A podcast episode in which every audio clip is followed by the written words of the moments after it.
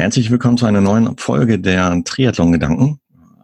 Ein Format, welches so, so ein bisschen hinter die Kulissen noch schauen soll und auch gepaart mit ja, so, so selbstgemachten Erfahrungen innerhalb der letzten knapp acht Jahre Podcasting im Triathlon-Sektor. Und heute habe ich wieder zu Gast Fares Al-Sultan. Grüß dich, Fares.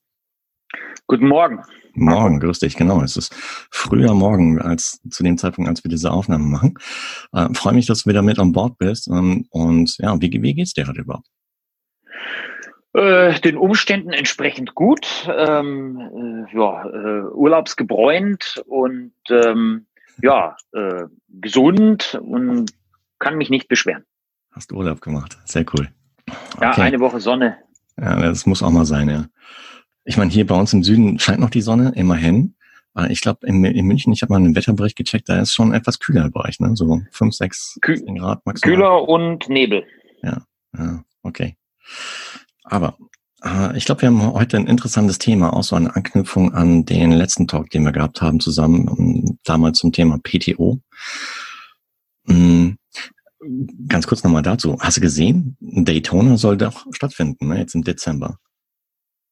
Naja, gut, ich meine, Florida hat ja auch stattgefunden Stimmt. und Cozumel findet statt.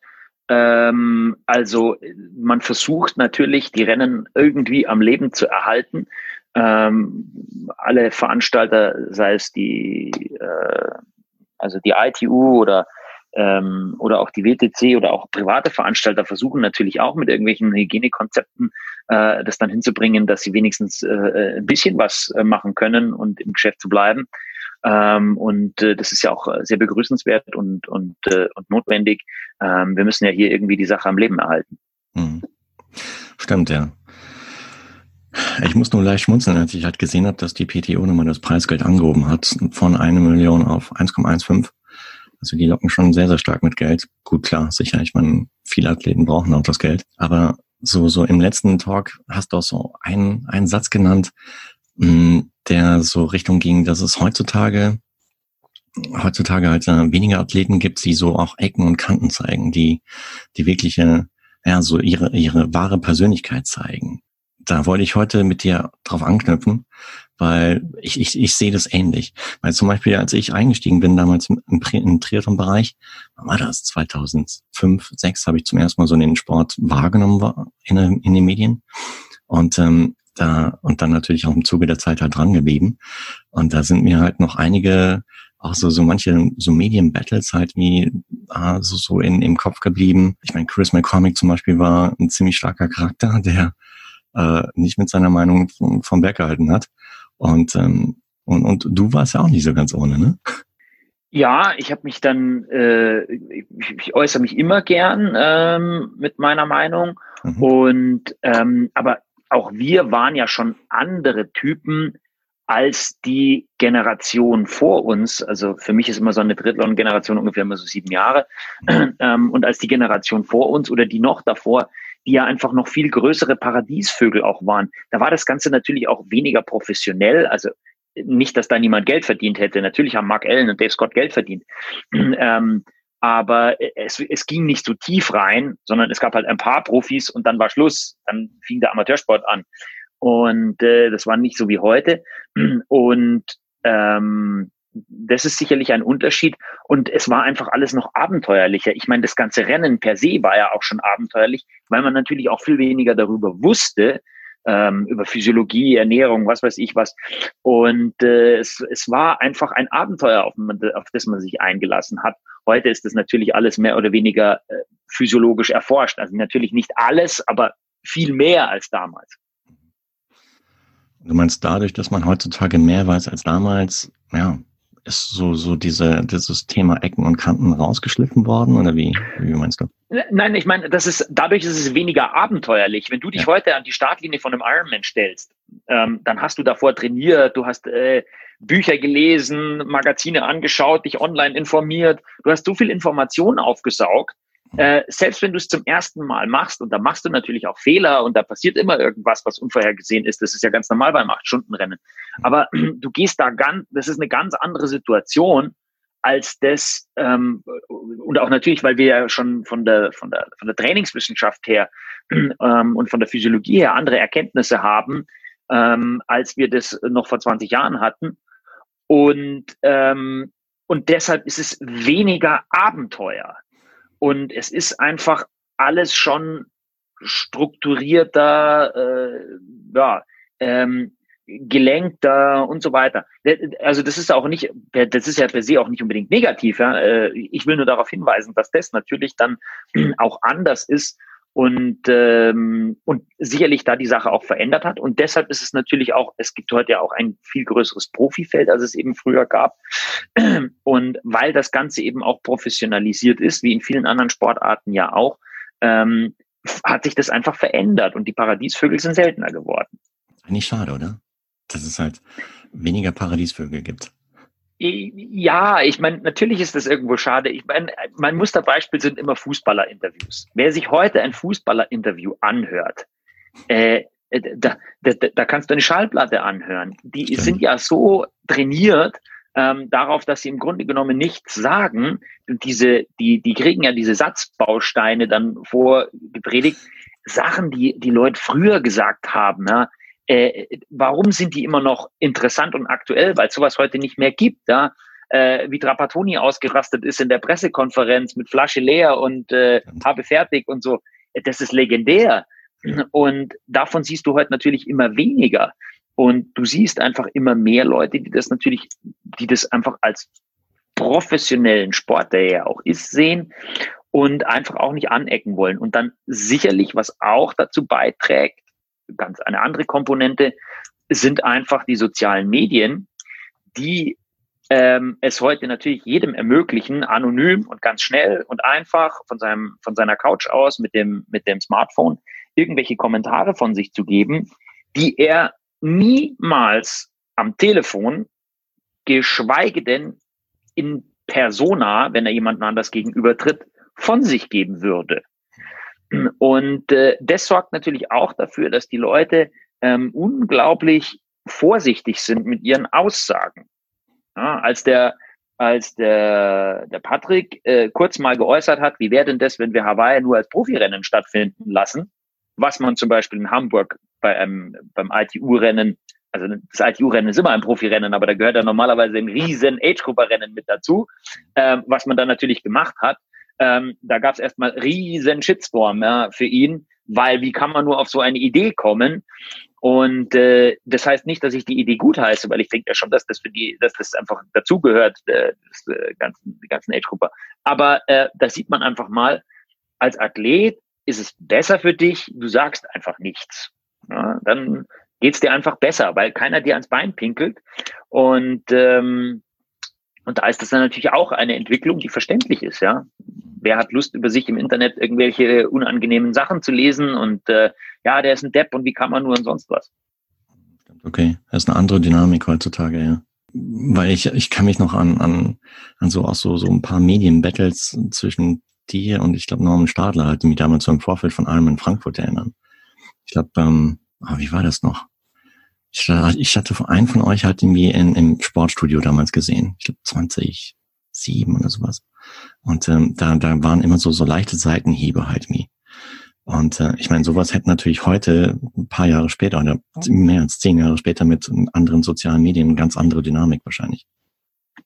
Das hätte eine andere Dynamik. Ich meine, man muss sagen, dass der dieses, diese, diese große Rivalität zwischen Norman und mir eher medial aufgebauscht war, als, ähm, als jetzt in, in Realitas bestanden hat, weil das Norman und ich waren eher so, äh, ich kenne den kaum und wir haben uns nie wirklich miteinander beschäftigt. Warum auch? Waren auch komplett verschiedene Typen und ich wäre nicht mit Norman ins Trainingslager gefahren, um mit ihm zu trainieren, er sicherlich auch nicht mit mir.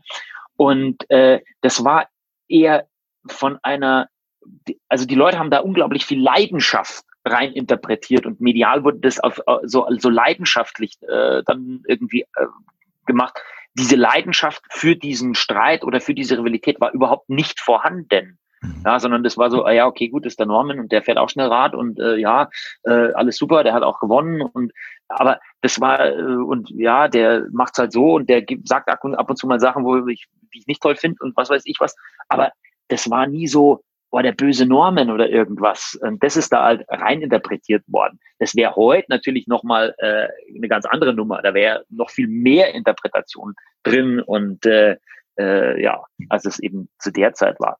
Aber was natürlich gut war und lustig war, wir waren ja dann äh, gemeinsam im Sportstudio im Vorfeld von Frankfurt und äh, dann, äh, der Norman hat ja dann auch äh, den lustigen Spruch rausgehauen, äh, als ich gesagt habe, ja, weil viel Druck auf dem Pedal ist, wenn man halt hart fährt, kann man eben locker mit Badehose im Wettkampf fahren und dann hat der Norman ja gesagt, ähm, dann könnte ich ja nackt fahren. Ne? Und äh, das waren halt coole Aussagen. Die würden wir heute vermutlich auch von, von dem einen oder anderen Triathleten noch hören, sowas. Also ganz, also es ist ja nicht so, dass keiner überhaupt keine Aussagen mehr trifft. Aber ähm, mit, mit kontroversen Themen ist man vorsichtiger. Was ich, was ich mir jetzt gerade, als du das gesagt hast, mir auch so gedacht habe, ich meine, es gibt heute wenig Athleten, die man, die man, wo man wirklich sagen kann, wow, das ist eine Marke. Ja. Ich meine, wenn ich, ich würde sagen, wenn ich 100 Athleten oder 100 Triathleten in Deutschland fragen würde, Age Cooper, welche, welches Markenzeichen sie mit dir in Verbindung bringen, würden mit Sicherheit 99 sagen, Bardose, Speedo. Ähm, ja. Ganz blöde Frage. Hast du das bewusst gemacht oder einfach so, ähm, ja, weil es mir am besten gefällt?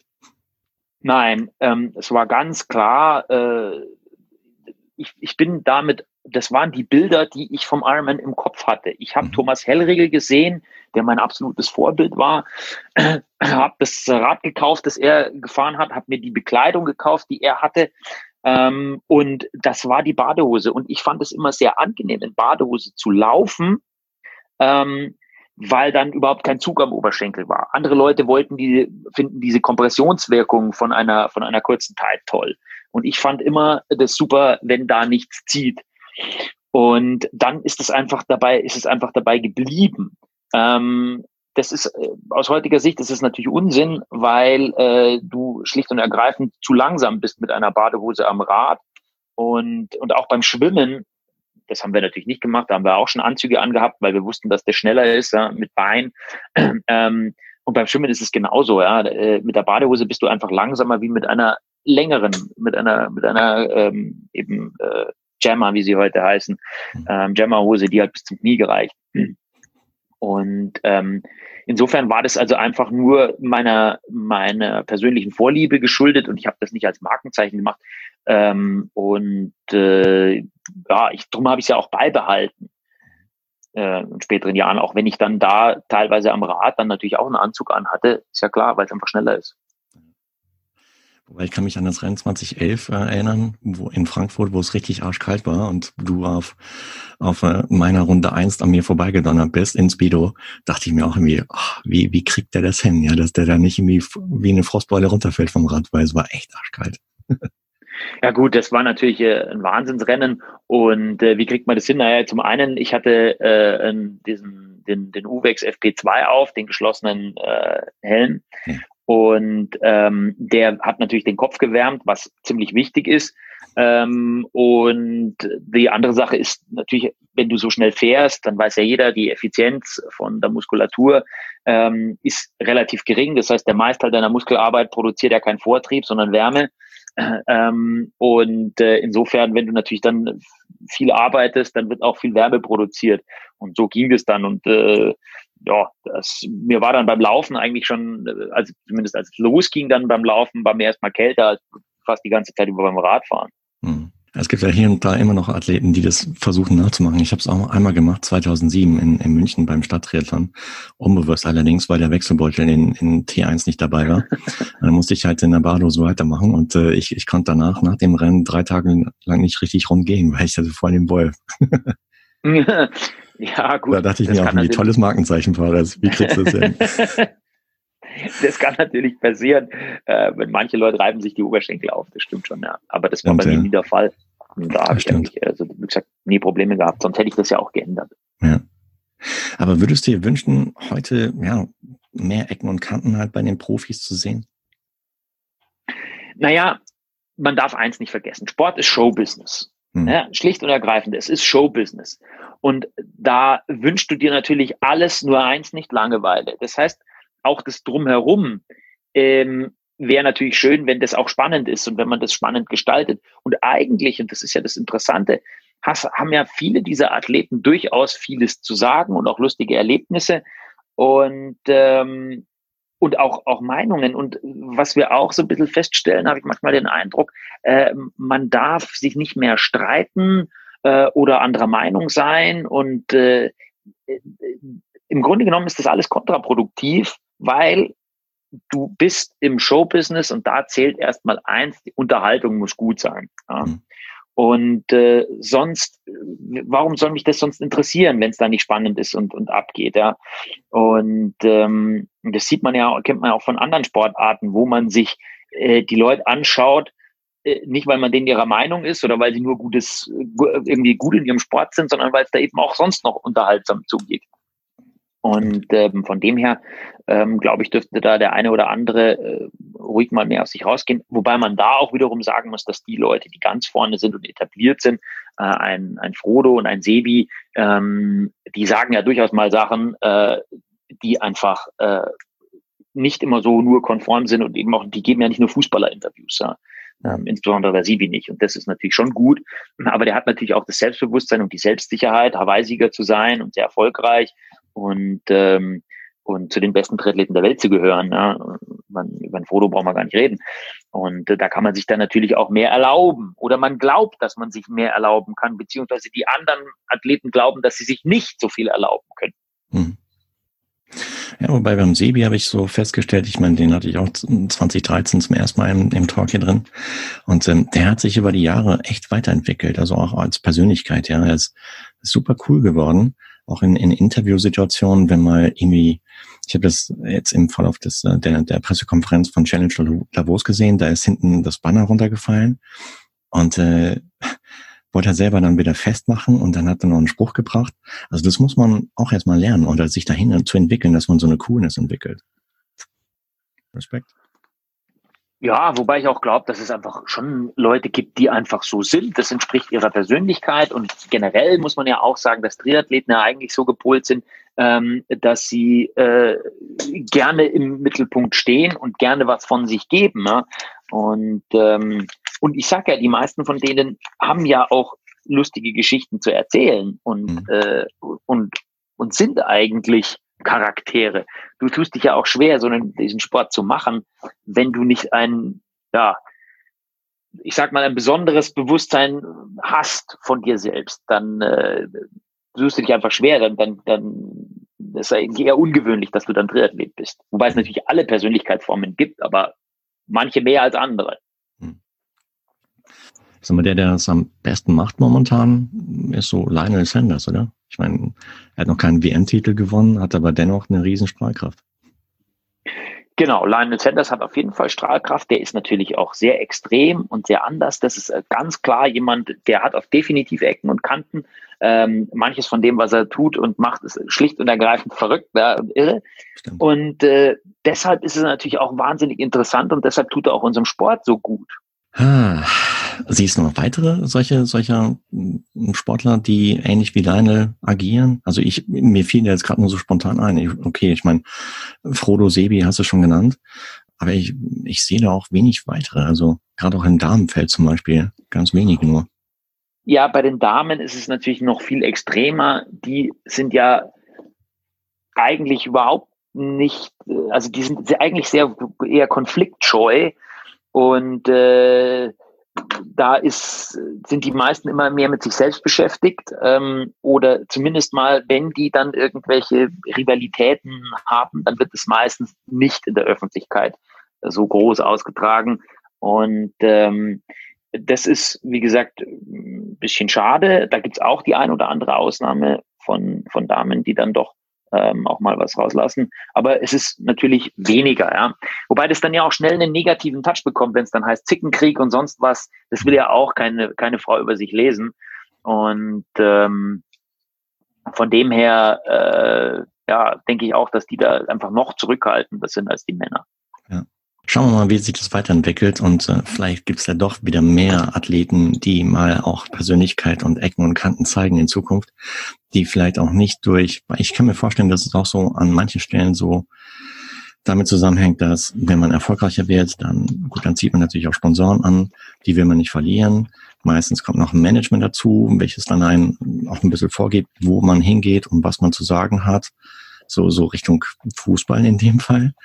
Und ähm, ja, da bin ich gespannt, wo der Trend hingeht und wie es sich weiterentwickelt. Richtig, ja. Ähm, und äh, wie gesagt, da sind einfach die, die wirtschaftlichen Interessen spielen eine Rolle. Man will niemanden vor den Kopf stoßen, man will nicht anecken.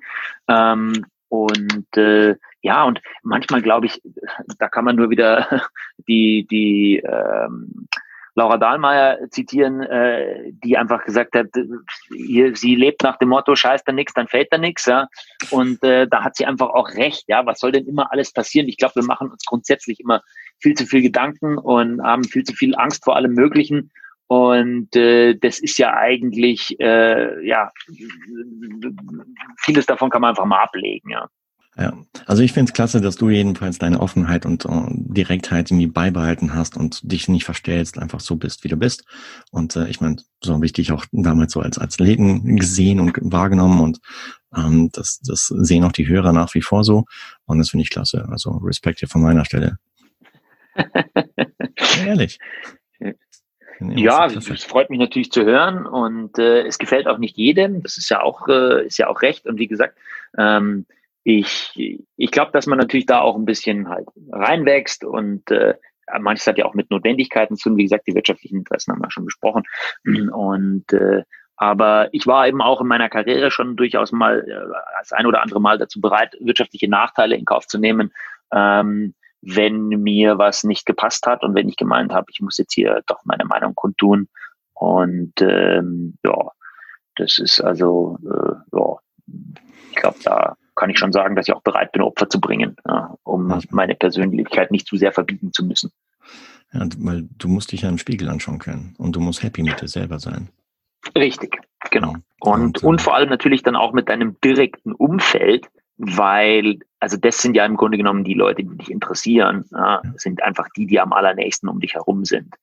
Und ähm, deren Meinung ist natürlich schon auch wichtig, aber also du selbst bist natürlich erstmal der, der wichtigste Maßstab, weil wenn ich mich selber nicht riechen kann, dann ist es natürlich ganz schlecht. Mhm. Ähm, aber dann natürlich noch das direkte Umfeld. Fares, hey, äh, wie gesagt, bleib so wie du bist. Du bist ein klasse Typ. An dich da draußen, was meinst du? Gibt es noch äh, weitere Persönlichkeiten, die Ecken und Kanten zeigen? Ich meine, wir haben ein paar genannt eben. Und äh, würdest du dir wünschen, dass im Profi-Zirkus, insbesondere im Profi-Triathlon, mehr, mehr Athleten auch mal Ecken und Kanten zeigen und auch mal ihr wahres Gesicht zeigen. Ja.